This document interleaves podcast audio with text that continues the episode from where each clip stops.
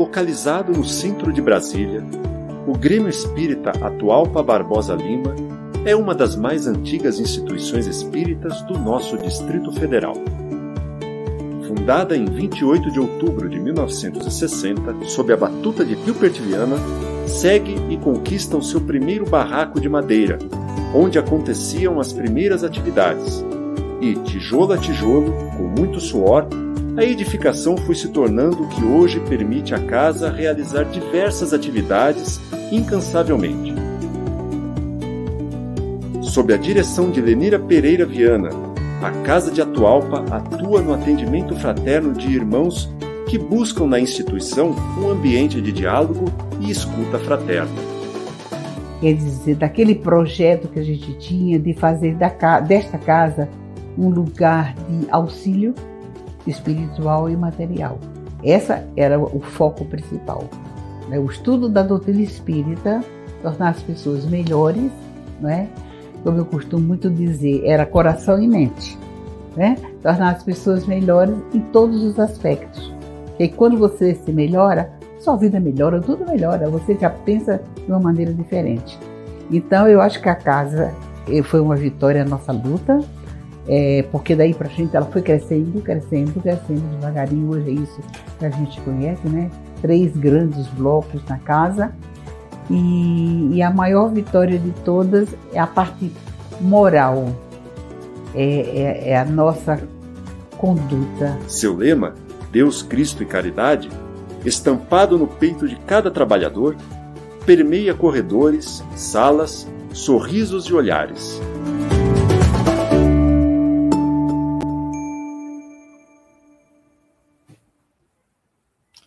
Bom dia a todos os amigos e amigas da Casa de Atualpa. Sejam todos muito bem-vindos nessa ensolarada manhã de domingo aqui em Brasília, em que estamos juntos mais uma vez para estudarmos um pouco mais dessa doutrina consoladora, esclarecedora que é o Espiritismo, por meio da terceira revelação, agregado aí aos ensinos maravilhosos do nosso Mestre Jesus, que permite descortinarmos novos caminhos para a nossa vida por meio do amor, por meio da prática da caridade e tantas outras virtudes que devemos conquistar em nossa caminhada. Muito obrigado por sua presença. E agora, é, temos sempre que lembrar, no mês de outubro, que é aniversário da nossa casa, aniversário do Grêmio Espírita atual para Barbosa Lima, que completa 61 anos. E para brindarmos mais uma vez a este grande acontecimento, vamos chamar aqui os nossos amigos Roberta e Henrique, que farão seu agradecimento especial à nossa casa, em honra a mais uma passagem, a mais uma primavera que ela completa, prestando grandes serviços à comunidade e a todos nós. Vamos escutá-los. Eu sou Roberta. Eu sou Henrique e viemos aqui agradecer demonstrar a nossa gratidão por estarmos na casa do Grêmio Espírita atual para Barbosa Lima desde 2009, onde encontramos pessoas maravilhosas.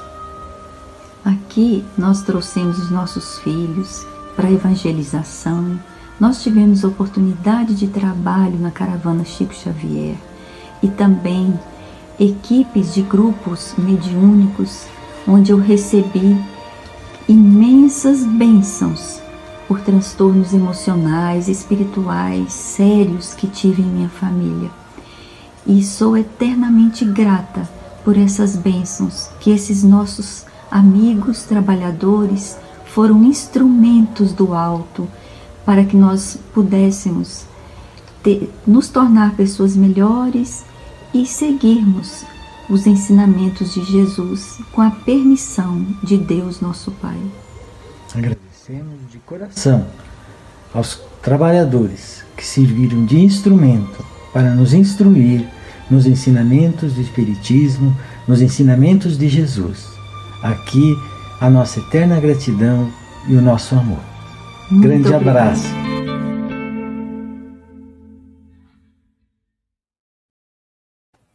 Obrigado, Roberta. Obrigado, Henrique. Emocionante esses depoimentos de vocês.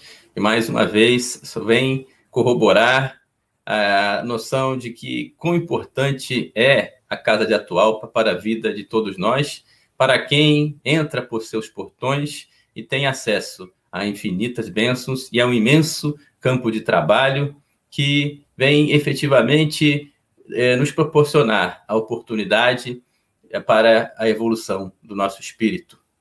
Embalados, então, nesse sentimento de amor, de gratidão ao Espiritismo, a Jesus, a Deus nosso Pai, só queremos realmente agradecer por tantas bênçãos recebidas agradecer pela família que temos, por esta encarnação, em que temos sim os nossos desafios, os nossos problemas diários, mas sabemos que somos inspirados a cada dia a dar o nosso melhor, com a bênção do Pai, com a orientação precisa do Evangelho do Cristo, de que o amor é a solução para todos os problemas da humanidade. Ajuda-nos, Senhor, para que se errarmos, possamos sempre levantar, a cada dia, a cada minuto, sempre crente e ciente de que a vida continua, de que estamos aqui para resgatarmos nossos débitos e melhorarmos nossas imperfeições, rumo a Ti, Pai, a uma comunhão perfeita que um dia teremos de forma indescritível contigo. Nos ajude e nos abençoe. Então pedimos Permissão aos mentores espirituais da Casa de Atualpa, nesse mês festivo de comemoração, que autorize a abertura dos trabalhos desta manhã. Muito obrigado, que assim seja. Meus amigos, hoje temos conosco o nosso amigo e irmão André Siqueira. Bom dia, André. Seja muito bem-vindo e vai falar sobre o tema Amai os vossos inimigos. Um tema bastante interessante e extremamente importante para que possamos assimilar, não é mesmo, André? Obrigado, Eduardo.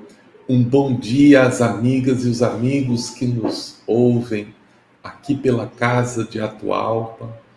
O nosso abraço carinhoso e fraterno a todas as companheiras e companheiros labutando nesta casa que tão dignamente tem hasteado a bandeira Deus, Cristo e Caridade, que tem expandido os horizontes de entendimento das almas aflitas e daquelas que necessitam de conhecimento, que tem acolhido com muito carinho aquelas pessoas que passam por dificuldades espirituais ou materiais mas que, sobretudo, tem sido uma grande família em que os irmãos e as irmãs exercitam profundamente a recomendação de Jesus de que seremos reconhecidos por muito nos amarmos.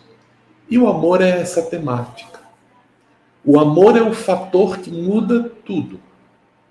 O amor é a diferença que faz diferença. O amor, quando se estabelece, chega silencioso, mas causa uma profunda mudança. No ano de 2012, estávamos ministrando uma série de seminários no campo profissional, junto à Universidade de Brasília, no antigo Instituto o Centro de Pesquisas de Arquitetura da Informação, um centro dedicado a investigações sobre o modo como o homem lida com as informações em seu dia a dia. E fazíamos uma palestra a respeito das diferentes formas pelas quais a linguagem se manifesta. No seminário, nós falávamos a respeito da pluralidade de significados que o discurso possui. Usávamos como exemplos o modo cultural como as pessoas entendem não apenas as palavras, mas as expressões, as imagens que se criam. E depois de explorar esta temática, de responder algumas questões levantadas sobre o tema, no encerramento, recolhíamos o material para seguirmos, quando um jovem, identificado na sua vestimenta como um judeu, por conta do modo como mantinha os cabelos e como usava o kippah, aquela pequena proteção para a cabeça, se aproximou de nós outros e, cumprimentando pela fala, reforçava a ideia. Se identificou como um estudante do doutorado na área de direito, na própria UNB. E conversava sobre o modo como a linguagem se prestava a interferências do entendimento de quem fazia a absorção do conteúdo. E chamava a atenção para alguns episódios culturais de diferentes naturezas em que o fenômeno acontecia no idioma inglês, no idioma alemão e no idioma hebraico. Quando falou a respeito dessas distinções no hebraico, ele mencionou um episódio dizendo: há, por exemplo, uma passagem dentro dos ensinamentos de Yeshua, Jesus, que poucas pessoas conseguem compreender a extensão do que está sendo dito, por causa de uma antiga tradição hebraica que fazia parte de comunidades muito antigas e que poucas pessoas mantinham ainda o hábito desta antiga prática. E ele dizia, seguindo na sua exposição, que se tratava de um antigo ritual que possibilitaria compreender a ideia do se alguém vos bater numa face, apresentar-lhe a outra. Quando ele disse esse último detalhe, nós ficamos bastante impressionados, porque, embora espíritas desde muito cedo, chegamos na Federação Espírita do Rio Grande do Norte ainda aos três anos de idade. Este ano completamos 50 anos de atividade espírita. E ao longo dessa jornada de entendimento do Espiritismo, esta passagem sobre o oferecer a outra face era uma que eu tinha conflitos íntimos. Acreditava dentro da perspectiva do nosso entendimento que havia algum problema de tradução, porque é claro que a resignação é algo que tranquiliza o nosso coração. O perdão é uma atitude que deve mover a nossa conduta diante das ofensas alheias. Mas dar a outra face quando alguém bate parecia uma imagem muito forte. Então nós compreendíamos até aquele momento o dever ter algum problema de tradução em torno desse assunto. E, de fato, quando Allan Kardec, o codificador do Espiritismo, tratando a respeito da temática, vai explorar no capítulo de número 12 de O Evangelho segundo o Espiritismo, o tópico do amai os vossos inimigos, ele mostra que há uma pequena sutileza na tradução quando se diz: se alguém vos bater na face direita, oferecei-lhe também a outra. E eu fiquei pensando se aquilo tinha alguma conotação mais específica no capítulo. Allan Kardec dá um destaque muito claro que nós devemos retribuir o mal com o bem.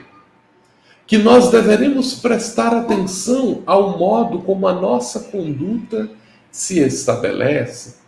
Fala-nos a respeito da necessidade de mudar o ponto de vista e, logo na instrução dos Espíritos, traz algumas reflexões em torno da vingança, do ódio e do duelo.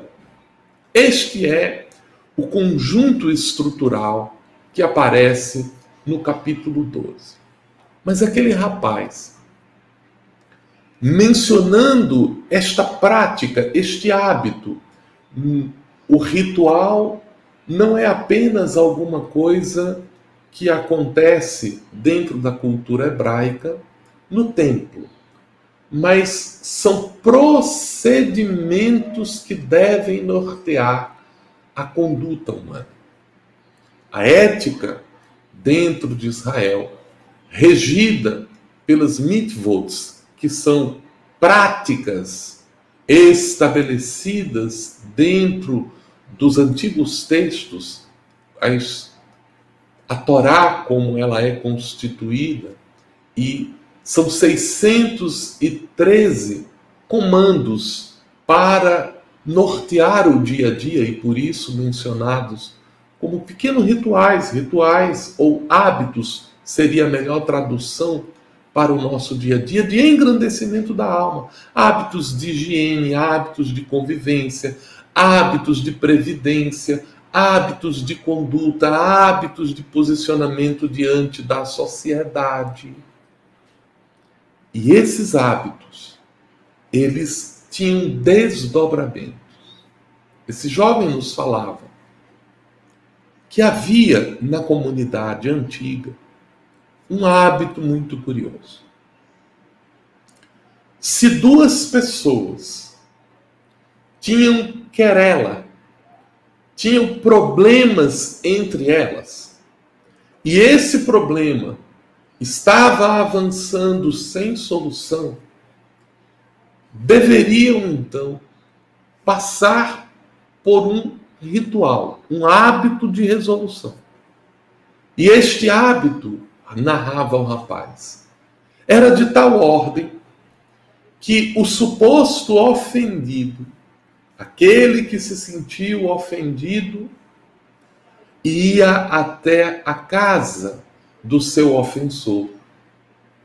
E diante de todo o público, dos seus vizinhos, dos transeuntes, ele dizia em alto e bom som tudo o que ele achava sobre aquela situação fazia as acusações que lhe considerassem pertinentes ao episódio, insistia em dar o seu ponto de vista a respeito do assunto, mas não de maneira discreta. De maneira que todas as pessoas pudessem ver. Em bom português, era na verdade um barraco. Era uma daquelas confusões em que se estabelecia.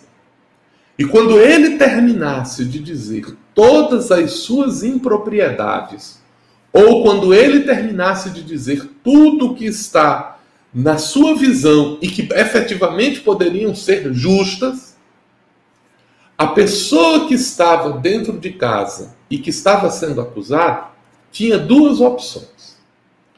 A primeira opção era ela ficar dentro de casa e não sair para dizer: eu não vou mais falar desse assunto. E ali o assunto tinha que ser resolvido. Era como se o ofensor reconhecesse o que tinha feito e ficasse em silêncio a partir de então.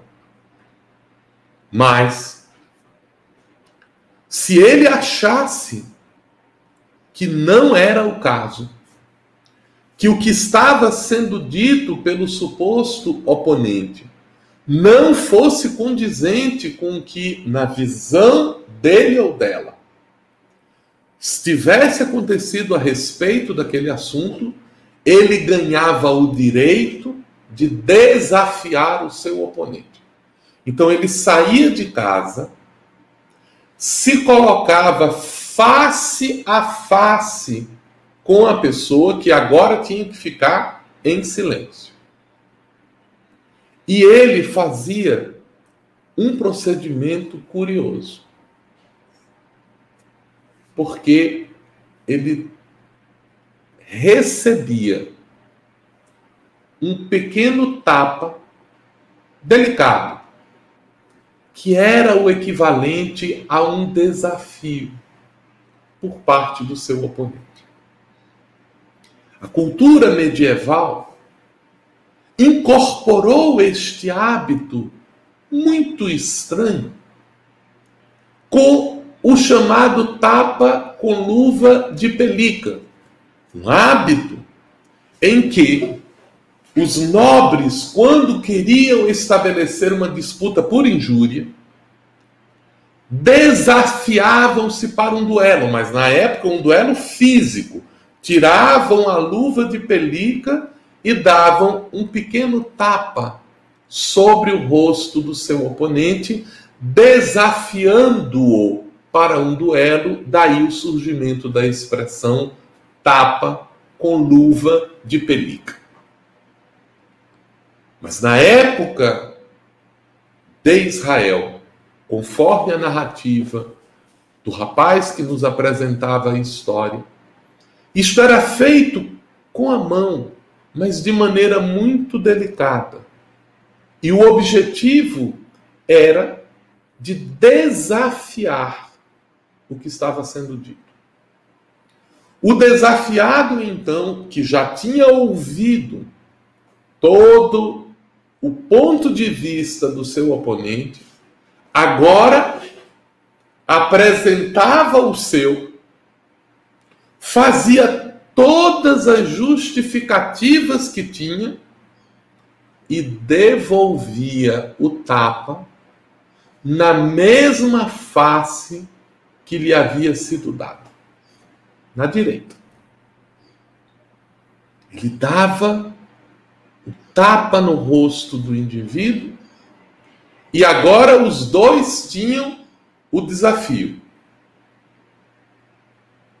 Já haviam batido em uma das faces um do outro.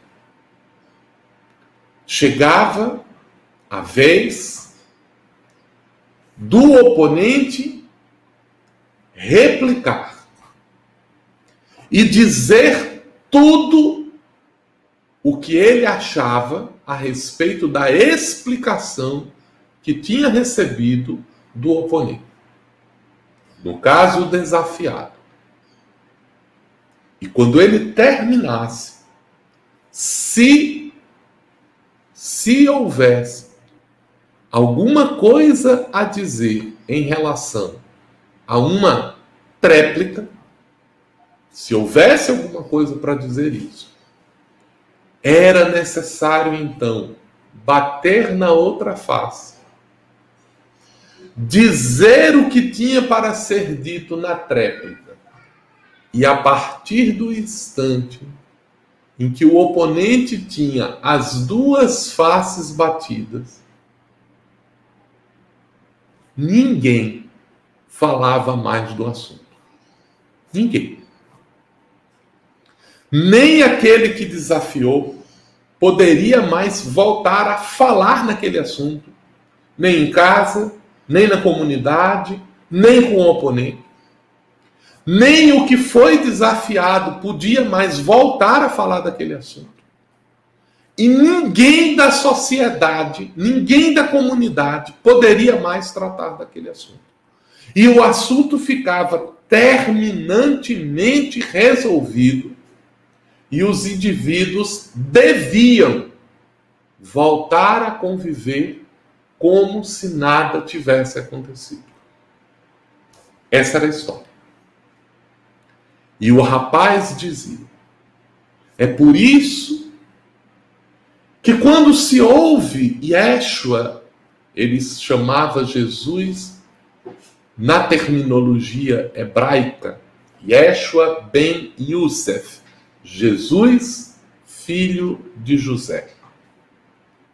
Quando se ouve falar no modo como Yeshua ben Yusef falava a respeito, se alguém vos bater na face direita, apresentar-lhe também a outra. Ele estava trazendo um ensinamento muito curioso, porque ele dizia que nós não deveremos perder tempo com querelas infindáveis. Não deveremos cultivar inimigos, porque precisamos uns dos outros. E mesmo para com aqueles que tenham dificuldade, se alguém nos bater numa face, isso é, se alguém nos desafia, que nós ofereçamos imediatamente a outra para encerrar o desafio para que ambos pudéssemos seguir a nossa vida. Então, o ensinamento utiliza a imagem do duelo, a imagem de um duelo intelectual, a imagem de um debate para dizer: não percamos tempo. Vamos resolver as questões o mais rapidamente possível. Se alguém te bate numa face, te desafia, dá logo a outra. Resolve este problema imediatamente. E naquele dia, o jovem me deu um entendimento completamente diferente sobre o capítulo 12 de O Evangelho segundo o Espiritismo. Cheguei em casa, peguei a obra.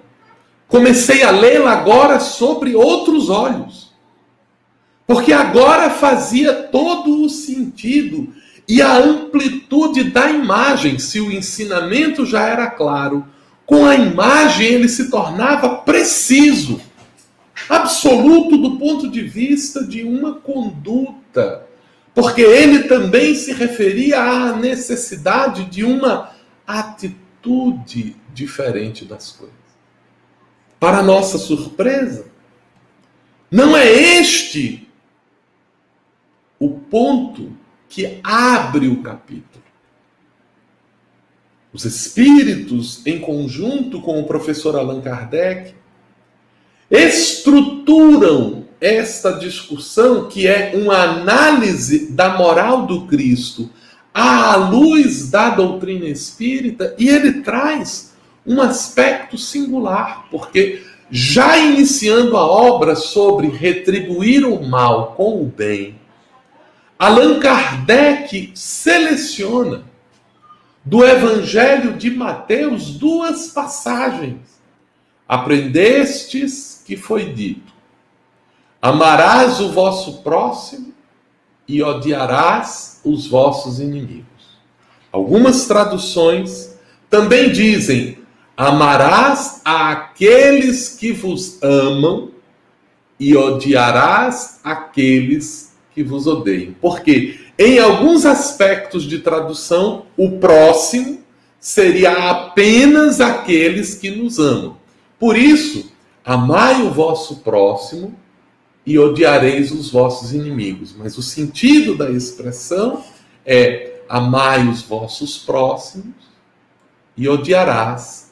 Amai aqueles que vos amam e odiarás aqueles que vos odeiam, porque esta era uma expressão muito comum na antiguidade.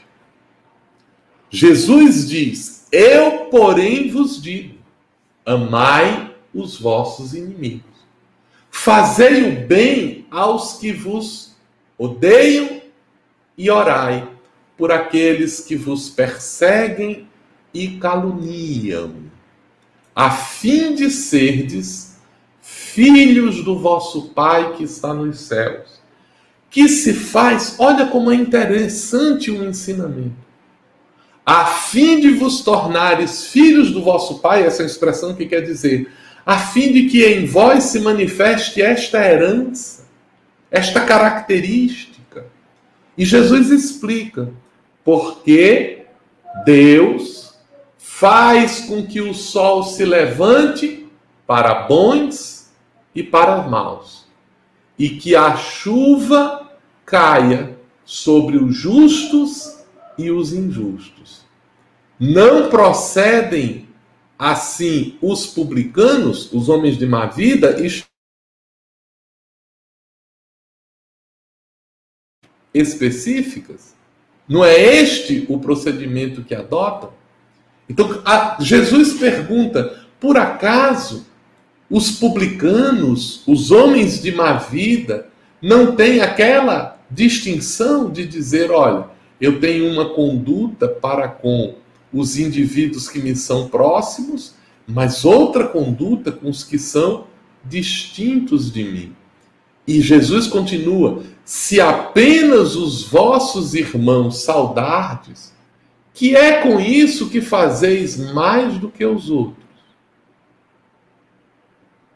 Não fazem outro tanto os pagãos?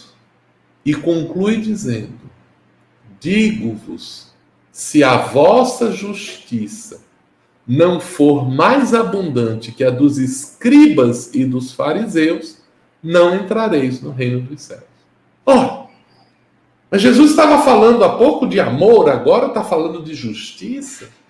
Ele manda amar os inimigos e diz que a nossa justiça deve exercer, e aqui é uma característica curiosa.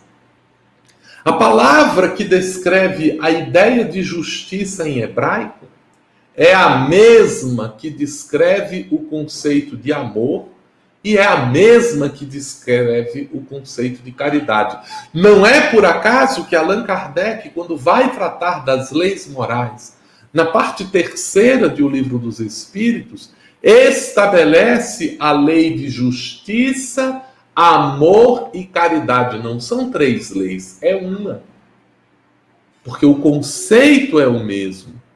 E quando Jesus expressa o conceito de justiça, ele vai trazer uma noção muito importante para a mudança do cenário, porque a ideia de amar aqueles que nos amam e que se nos tornam próximos e odiar aqueles que nos odeiam, os nossos inimigos, era compreendida na antiguidade entre muitos povos como o conceito preciso de justiça.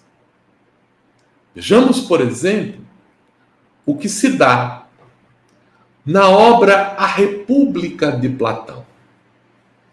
Esta obra que estabelece todo um conjunto de discussões e que tenta fundamentar os raciocínios do que poderia ser uma sociedade justa. É conhecida a ideia de que Platão propunha para a construção de uma utopia, uma sociedade feliz, que esta sociedade pudesse ter as suas questões políticas, isto é, as questões que discutem o bem-estar coletivo as questões que dirigem o Estado, que afetam os cidadãos, essas questões deveriam ser tratadas por homens sábios, para que a justiça pudesse prevalecer. E esses homens sábios, à época, eram apenas denominados filósofos, aqueles que têm o amor ao conhecimento. Filos, o amor fraterno, o amor ágape, o amor intelectual, que se desdobra, que procura, que se enche de alegria com ele próprio. Filosofia. Sofia, o conhecimento, a possibilidade de compreender a realidade das coisas, então os amantes deste conhecimento, aqueles que se dedicam a buscar a verdade, são aqueles que, na concepção de Platão, deveriam exercitar o papel político, o papel de conduzir as questões do bem-estar geral, porque é importante nós entendermos que o termo política, políticos, ele significa essencialmente tudo aquilo que diz respeito ao bem-estar coletivo. Então, quando se pensava em questões políticas, não se falava das questões partidárias. Os posicionamentos políticos, isto é, os diferentes pontos de vista de como resolver o bem-estar de todos, nunca era utilizado para preterir apenas um dos aspectos. Em essência, a proposta política significava a busca do bem-estar coletivo. Então, Platão vai desenvolver na República o problema de como construir essa sociedade justa para definir que todos deveriam ter as oportunidades de se tornarem sábios. E à medida em que o processo da educação, todos participando da educação, pudessem ir formando ao longo de sua vida um processo seletivo para estabelecer no final que os mais sábios, exatamente aqueles que não desejam nenhuma posição de destaque, aqueles que não têm um interesse especificamente único, mas que estão interessados na coletividade, aqueles que estão pensando no bem-estar de todos, são esses que deveriam conduzir o Estado na concepção da República de Platão mas um livro que, para discutir essas questões, abre com uma conversa importante entre Sócrates e Céfalos, um general ateniense, que discute o problema do que é a justiça.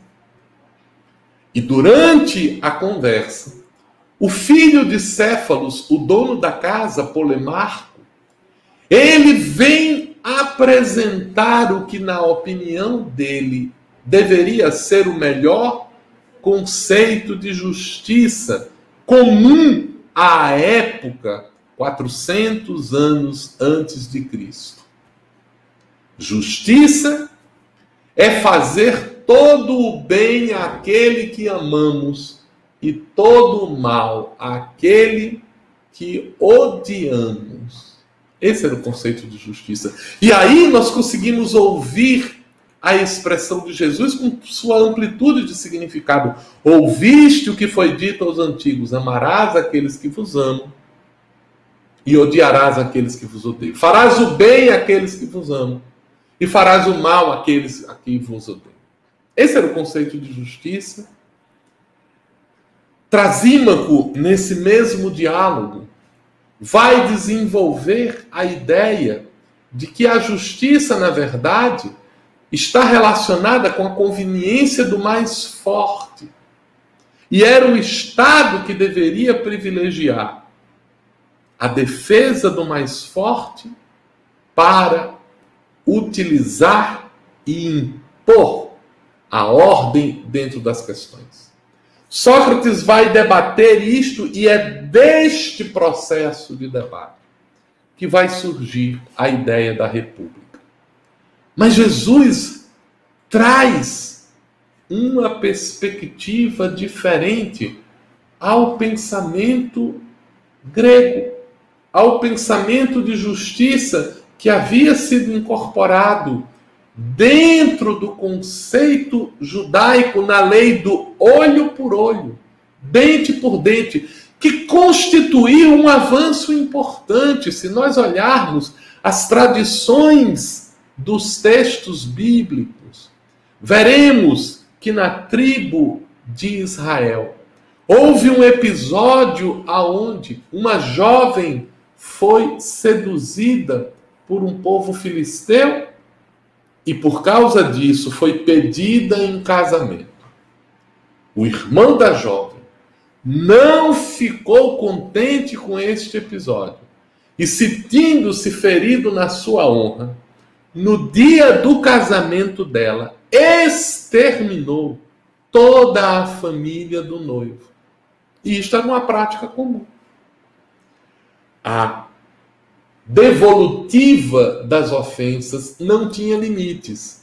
Então Moisés, muito sabiamente, para um povo rude, estabeleceu limites de conduta, olho por olho, dente por dente. E foi assim que se estabeleceu o primeiro código de justiça civilizatório, o famoso Código de Hammurabi, que pretendia estabelecer limites para este processo. Mas ora, se sempre pagamos olho com olho, dente por dente, no final teremos cegos e desdentados sobre a face da terra. Porque erramos uns com os outros, nos equivocamos em nossa conduta.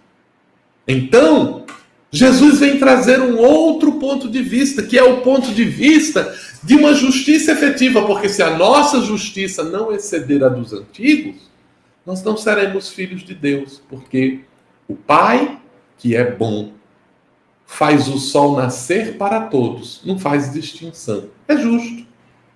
Quando o sol nasce, ele ilumina justos e injustos.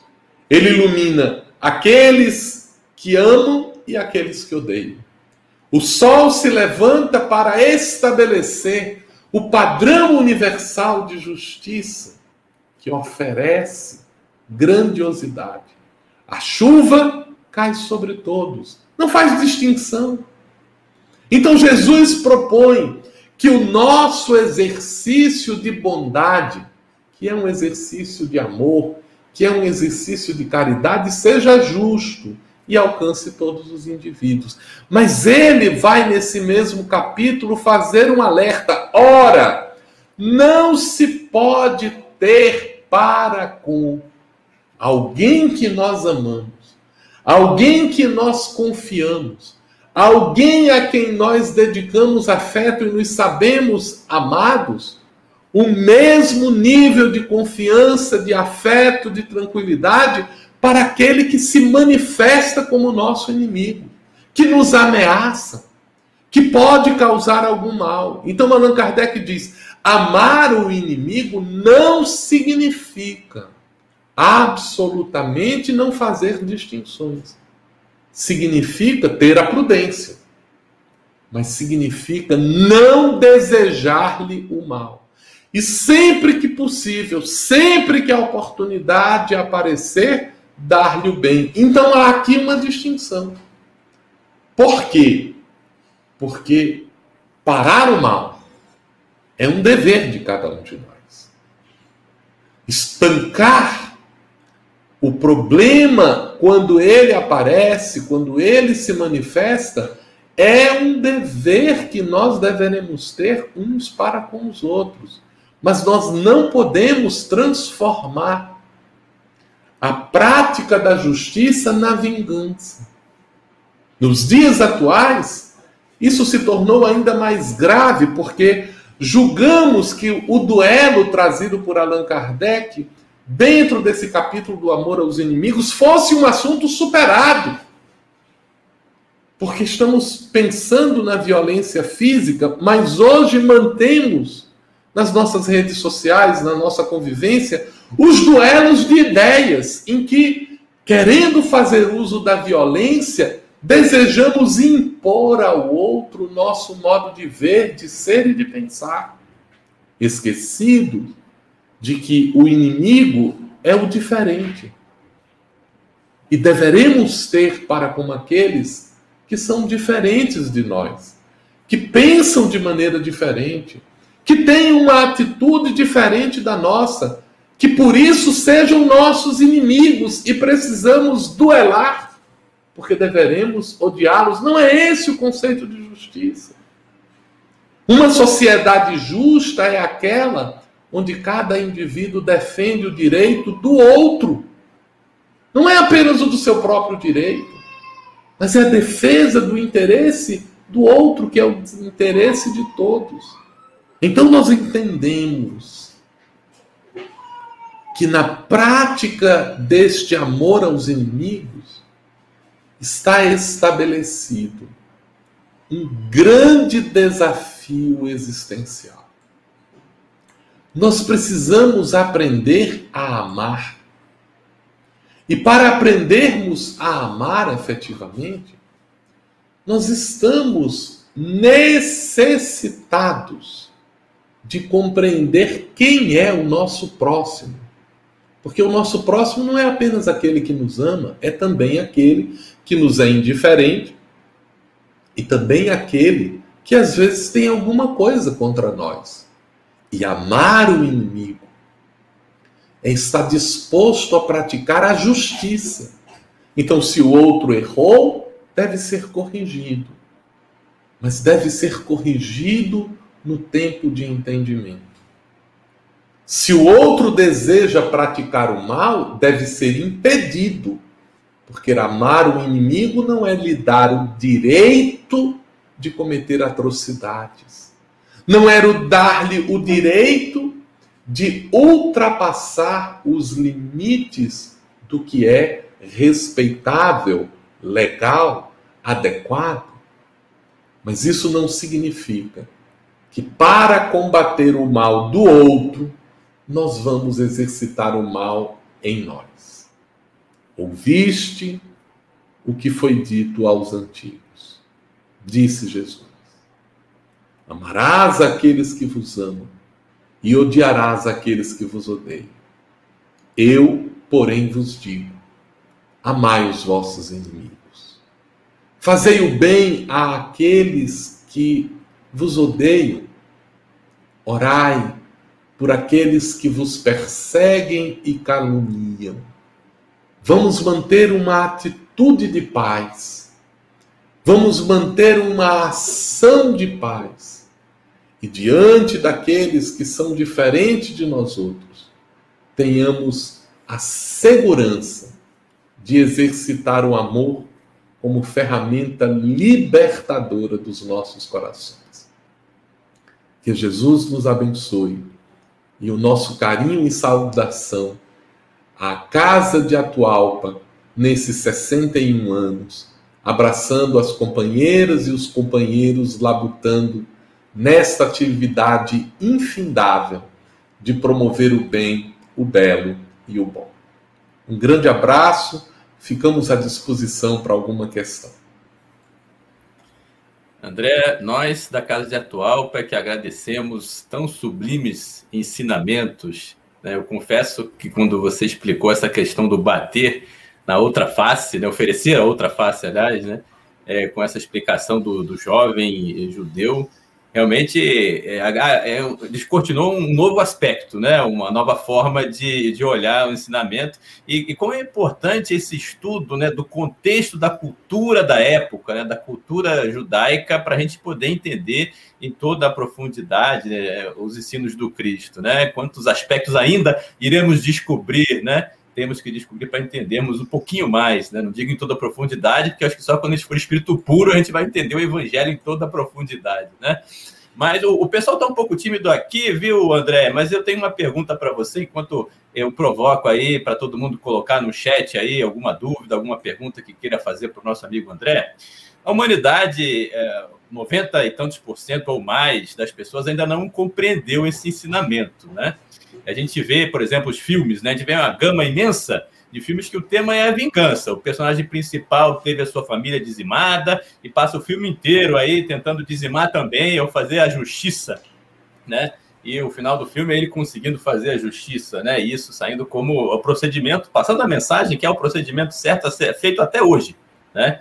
E, e, mesmo nós, né, que, espíritas, que já estamos nos debruçando sobre os textos né, evangélicos e, e, dois mil anos aí né, de estudo, é, a nossa razão muitas vezes até aceita, né, o nosso cérebro, né, é, é, ter o consentimento da razão, mas o nosso coração, né, o nosso sentimento, quando ocorre com a gente, quando alguém nos persegue, alguém nos calunia, a gente ainda reage com ira, com até ódio, ou mesmo, no mínimo, uma, uma mágoazinha, né, um ressentimentozinho que a gente guarda lá no íntimo. Como a gente pode trabalhar intimamente para praticar esse ensinamento, André? Que dica você dá para a gente? Eduardo, a pergunta é muito pertinente porque na nossa própria estrutura física, o corpo foi talhado para ter reações ante circunstâncias de ameaça. Então, quando nós nos sentimos diante da ameaça, surge uma descarga de adrenalina no corpo humano. Isso acontece desde os animais. Você vê um gato pequenininho, quando ele é ameaçado pelo fica eriçado. Ele fica numa atitude de atenção, por quê? Porque ele está sofrendo uma descarga de adrenalina que tem qual propósito? Preparar o organismo físico para duas possíveis atitudes. Ou ele vai fugir, que é, em geral, a estratégia mais eficiente, ou quando é inevitável, ele vai entrar no conflito. Então há em torno desse assunto duas emoções básicas que foram construídas para o processo da autossobrevivência. O estímulo do medo, que nos leva a fugir, e observe que o medo nos leva a fugir para que nós tenhamos uma preservação da integridade pessoal. Ou a atitude da violência para enfrentar. O desafio de ir e vence o que for mais forte. Mas veja, no medo, o indivíduo está preservado, quando ele foge, ele se preserva. Quando ele enfrenta, a sorte está lançada. Alguém não sairá daquele processo. À medida em que nós fomos avançando, fomos incorporando isso a uma atitude mais do que física. Nós trouxemos isso para a cultura. Então desenvolvemos o sentido da honra. Agora, não nos sentimos apenas ameaçados na nossa integridade física, nos sentimos ameaçados nas nossas posses. Delite... Por que, que a gente bota cerca nas nossas terras? Para dizer, olha, esse é o limite. Se passar daí, vai ter conflito, vai ter conflito. Nós estabelecemos limites para a nossa honra. Então, aquilo que a gente entende como sendo o, o, o, o princípio de equilíbrio nosso, e nós estabelecemos limites para as nossas ideias. Olha, Eduardo, esse é o limite da minha ideia. Se você passar desse limite, eu vou combater com você. Agora, de onde vem o sentimento da vingança dentro desse contexto?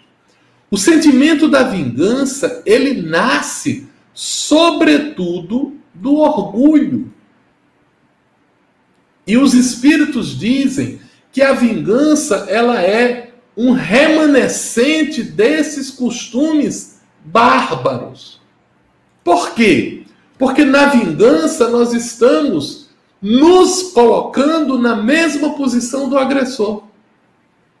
Para combater o mal, nós praticamos o mal. Esse, esse é o princípio da vingança. Para combater uma injustiça, nós queremos ser injustos. E qual é o resultado disso da vingança? Os filmes de cultura, eles em geral param a temática da vingança quando ela é completada. E ninguém dá a continuidade da história, porque o que, que acontece depois que as pessoas se vingam?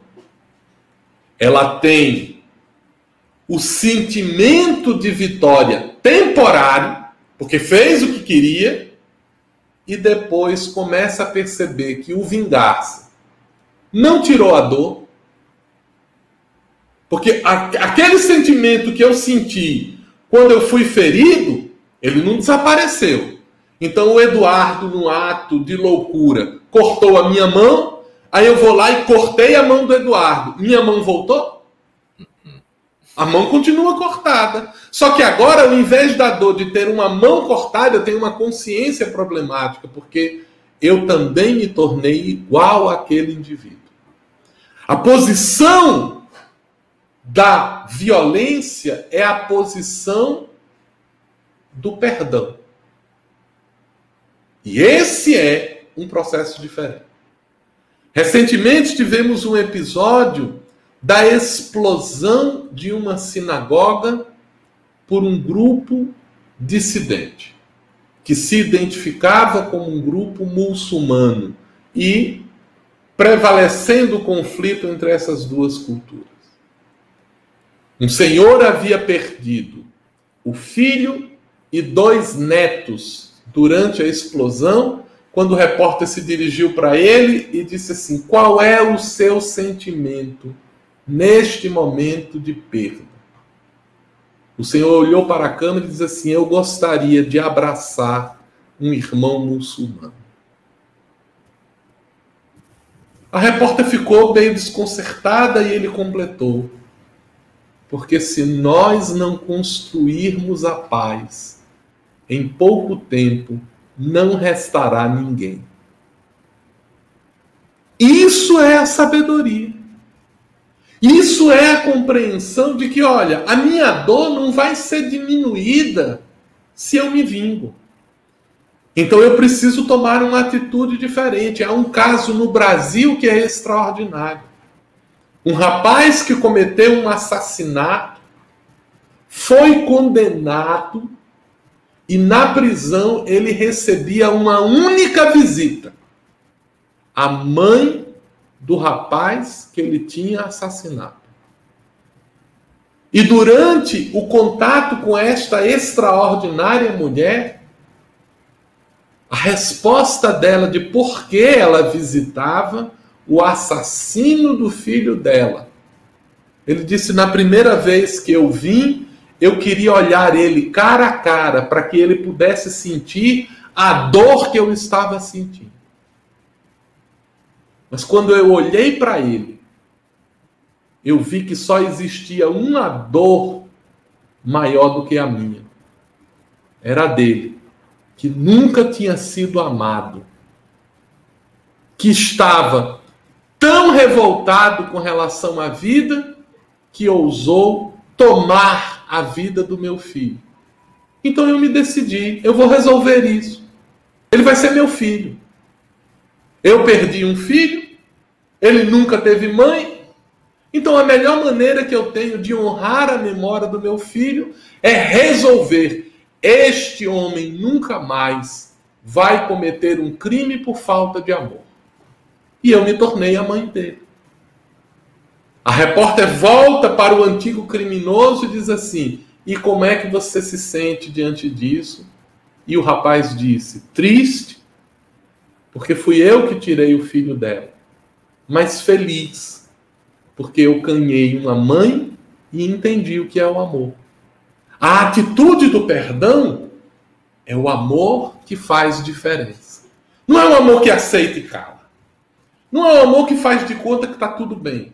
E não é um amor que aceita tudo, porque às vezes a gente confunde o perdão com aceitar tudo. Não. Eu perdoo o Eduardo, então ele vai me bater uma vez, ele vai bater duas, ele vai bater três e eu não vou fazer nada. Isso não é perdão. Isso é tolice. A atitude de perdão é: eu vou impedir que Eduardo me bata, mas eu não vou bater nele. Eu vou impedir que o Eduardo cometa crimes, mas eu não vou cometer um crime. Porque é assim que a paz se estabelece sobre o mundo. Então a lição do amor é a lição de encontrar o outro caminho. Daí o símbolo da outra face. Se alguém te bateu numa face, já oferece a outra para encerrar o assunto. Vamos resolver. Não é para a gente ficar disputando. Vamos procurar caminhos de resolução. E nós estamos precisando disso na sociedade, nos debates ideológicos, nas atitudes de competição, para que a gente possa ter um mundo de tranquilidade, porque é uma curiosidade.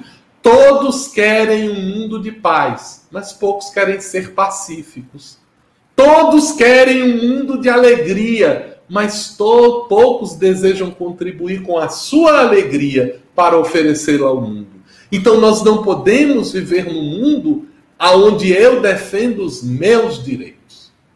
Nós precisamos construir um mundo onde eu defendo os direitos de todos. E é aí que a justiça se estabelecerá.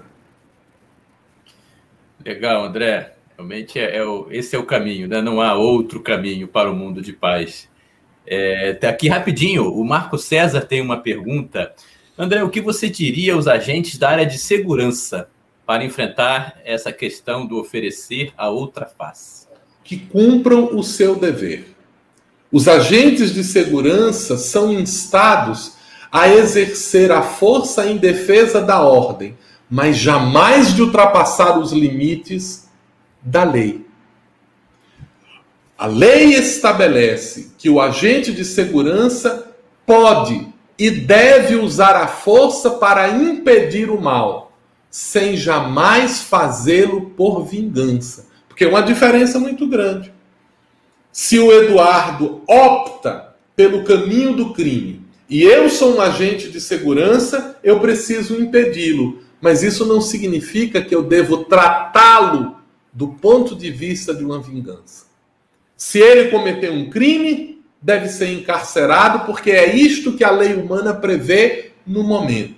Mas ele deveria, na verdade, além de encarcerado, ser educado. As nossas instituições são instituições de sócio-recuperação, mas os agentes de segurança, cujo papel é apenas investigar, pegar os indivíduos e cumprir a lei, não estão dando sequência a esse processo e as nossas instituições não estão se transformando em instituições de reeducação social. Elas se transformaram em universidades do crime, porque lá o mal continua acontecendo, porque lá o indivíduo está sendo vingado pela sociedade.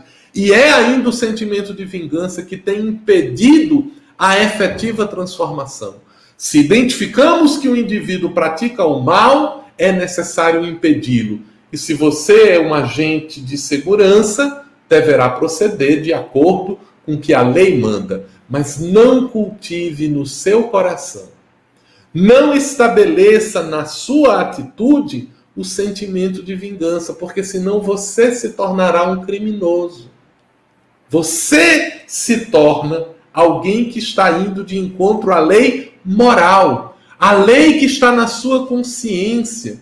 Então é preciso respeitar a lei humana, mas é preciso respeitar a lei divina que está em nossa consciência. Que cada agente de segurança perceba esse assunto. Allan Kardec vai perguntar aos espíritos sobre a atitude do homem na guerra. Quando o conflito está estabelecido, ele diz assim: é lícito matar o outro durante uma guerra? E Kardec diz: a guerra estabelece uma relação de conflito que precisa ser resolvida, mas é importante que não se faça com o sentimento de ódio. Olha que coisa interessante. Como é que eu posso exercer a força sem o sentimento de ódio? Porque isso me dá lucidez. E é curioso, Eduardo, porque quando nós vamos estudar a filosofia das artes marciais, o que são as artes marciais? São as artes do conflito. Das mais fundamentais e superiores formas das artes marciais são aquelas em que um indivíduo que está em combate, ele permanece em paz consigo mesmo. Ele se mantém numa situação de equilíbrio para ter uma atitude de justiça e ser coerente com as suas atitudes. Então, este é o ideal. Este é o modo de pensar o cumprimento do dever sempre em paz, em serenidade. Este é o papel dos agentes de segurança e este é o alcance da lição do amor aos inimigos quando aplicado a esta prática. Bom, André, aqui o pessoal no chat está agradecendo imensamente né, a sua palestra, por tão belas reflexões, né, a definição que você deu do verdadeiro político. É, aqui a Sandra comentando o ditado popular que quando um não quer, dois não brigam. É, e que o Rui comentando aqui que percebeu agora com a tua palestra a grandeza, a extensão do amar uns aos outros, do amor aos inimigos.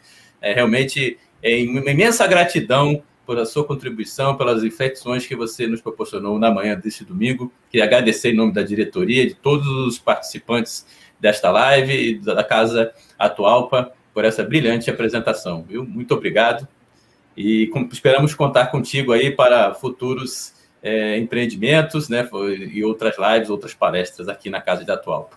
Muito obrigado. Eduardo, nosso carinho para com a Casa de Atualpa, o nosso abraço à dona Lenira, ao querido Paulo, aos companheiros e companheiras que estão conosco durante esse período. A Casa de Atualpa é uma instituição que mora no nosso coração.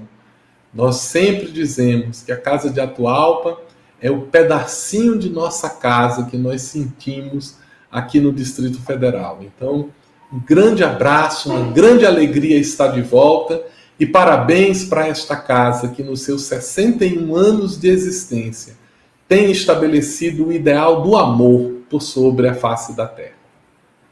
Muito obrigado, André. Até a próxima. Temos aqui, pessoal, alguns avisos para dar na manhã deste domingo.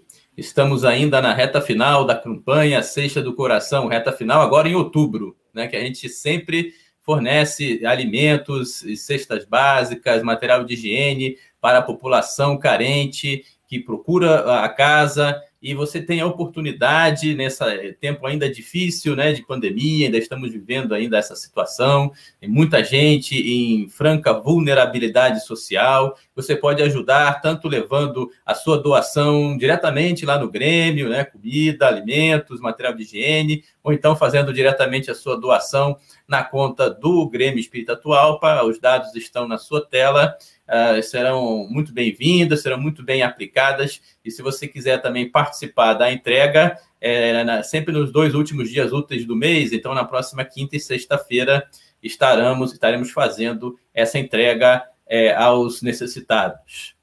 É, e também não deixe de acompanhar o jornal Brasília Espírita, que pode ser baixado no site do Atualpa a qualquer momento e você terá acesso artigos espíritas de excelente qualidade, arte, informações institucionais, a relação das palestras da casa e muito mais. Então, não deixe de fazer o download, prestigiar esse fantástico é, veículo de comunicação do Espiritismo. Saiba que essa palestra que o André fez está gravada tanto no YouTube, se você quiser assistir com vídeo, mas se você quiser somente assistir é, o podcast, o áudio da palestra, está nas principais plataformas de áudio, como é, está na tela. Então, é só ir lá e assistir no trânsito, em casa, no momento que você está tranquilo, assista novamente, ou aquela palestra que você perdeu, está tudo lá gravado. Né? E a nossa live de amanhã, live palestra presencial, será com o irmão Ricardo Honório, amanhã, segunda-feira, dia 25, às 20 horas com o tema Fazer o Bem Faz Bem. Desde já estão todos convidados, aqueles que puderem ir presencialmente. O nosso salão está aberto nas segundas e quintas-feiras para receber é, todos vocês, é claro, mantendo as, todas as precauções, obrigatório uso de máscara, distanciamento social. Mas se você também quiser assistir aqui pela internet, no conforto da sua casa, também será feita essa transmissão. Nesse momento, então, vamos todos elevar o nosso pensamento a Deus, nosso Pai, para agradecer as bênçãos, os esclarecimentos, as inesquecíveis lições de Jesus que nosso palestrante, nosso amigo André Siqueira nos legou na manhã deste domingo. Tanto, importantes reflexões que mexem com o nosso sentimento, que mexem com a nossa vida diária, que mexem com o nosso modo de ver a vida, para que realmente possamos internalizar esses ensinamentos e colocarmos efetivamente em prática, a fim de contribuirmos para a construção de um mundo melhor, um mundo onde o bem efetivamente preponderará, preponderará, onde a paz e o amor efetivamente reinem, possibilitando a construção do reino de Deus em nossos corações e também no mundo em que vivemos, que passam por momentos difíceis de transição planetária, mas que sabemos, com certeza, o bem prevalecerá, porque Jesus está no comando, Jesus está é, no timão desta grande embarcação que é este nosso planeta. Pedimos, então, é, a dos mentores da Casa de Atual para que abençoe o lar de cada um de nós, de cada um daqueles que assistiram a live nesta manhã, os familiares, os amigos que precisam de ânimo, força e coragem para enfrentar as provas da vida. E pedimos permissão para encerrarmos os trabalhos desta manhã. Muito obrigado, que seja Jesus nos acompanhe a todos nesta semana. Que assim seja.